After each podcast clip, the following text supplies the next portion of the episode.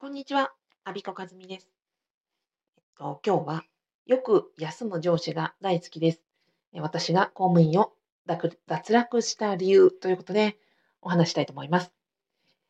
今、えー7月に入って夏季休暇取得時期に入りましたよね。7月、8月、9月と職場で休んでいる人が増えて、物理的にも風通しが良く、まあ、人も少なくなって、精神的にもね、あの風通しが良い時期に入ったのかなと思いながら、今これを録音しています。私がね、あの個人的に好きだった上司たちは、えっと、よく休み、年休を取る方が私は好きでした。えー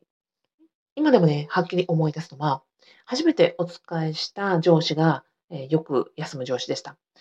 えっと、夏季休暇3日間に、プラス、まあ、1週間以上年次休暇をつけて、夏になると2週間ぶっ続けで休むんですね。もうなんか欧米人のバカンスを取るような感じで、バーンといなくなる。と、同じ方が年末年始の休暇にも年休をつけて、2週間ぐらいボーンといなくなるという方が上司でした。で、別の上司で私が好きだったのは、細切れにあのお休みを取る方で、北海道なので、日本ハムファイターズが大ファン、お好きでいらっしゃって、家族ぐるみで応援に行くんだと。だから、えーホームゲームの時には必ず応援に行くから、プロ野球の試合日程が公表されると、ほぼ全てその試合日程に合わせて年次休暇を取って、あの家族と観戦を楽しんでいるっていう上司でした。その、このお二人の上司に共通して私が好きだったのは、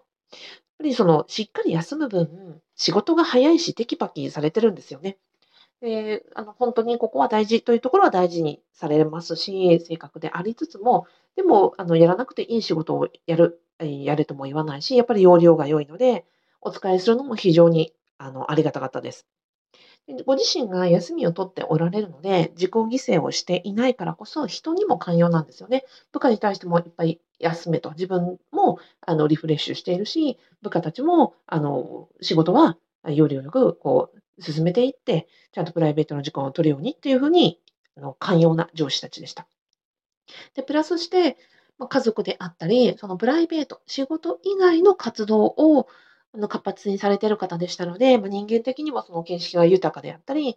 職場以外の人生、ライフスタイルをあの大切にされている方だったので、私は人間的にとてもあの尊敬してましたし、仕事も本当にあの素晴らしいなっていうふうに思って、お慕い申し上げてました。反対にね、私があの大嫌いだった上司は、休まない上司ですね。長時間労働をして、えーなんなら土日も来て、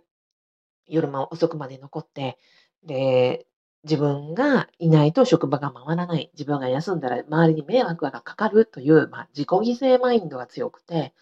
えっと、それを周囲にも押し付けるんですよね。その長時間労働して当然だとか、あのプライベートを犠牲にしてこそ仕事が成り立つんだみたいなマインドの方で、もう本当にこういう人に限って仕事が遅い、容量悪い、えーなんか多分成果が出ないせいなのか、なんか独自で何かを企画しようとしたり、独自様式を作ろうとしたりですね、なんか死を抹殺のこう枝葉の方にばかりあの話を背けていって、なんかこう幹の部分が全然あのなってないとかですね、そういうような私は印象を受けていて、もう休まない上司は大嫌いな上司ということで、よくあの私は噛みついてまして、えだからこそ、あれですね、私はその休まない上司から評価が悪いし、えーそうですね、あの冷遇されたりして、まあ、要はそれで公務員を脱落したのも、まあ、そういう上司とうまく付き合わなかった私のこう、なんですかね、あの人徳のなさかなというふうに今思ったりはしています。はい、えっと、夏季休暇の時期、えー年休とか特別休暇とか、えーと、取る時期になりましたので、あなたは、えーよく休む上司と休まない上司とどっちが好きですか？なんかこう、休みって、その方の働き方とか生き方を私は象徴するような気がしていて、その方のこう休暇簿とかを見ると、なんとなくその方がどんな方なのかっていうのを、なんか、えー元商務係長としてはね、なんかこう研、研究じゃないですけど、あの、透けて見えるような気がしていました。今日はよく休む上司が大好きで、休まない自己犠牲な上司は大嫌いでしたという話をさせていただきました。あなたはどちらですか？それでは、えー、最後までお聞きいただきありがとうございました。アビコかずみでした。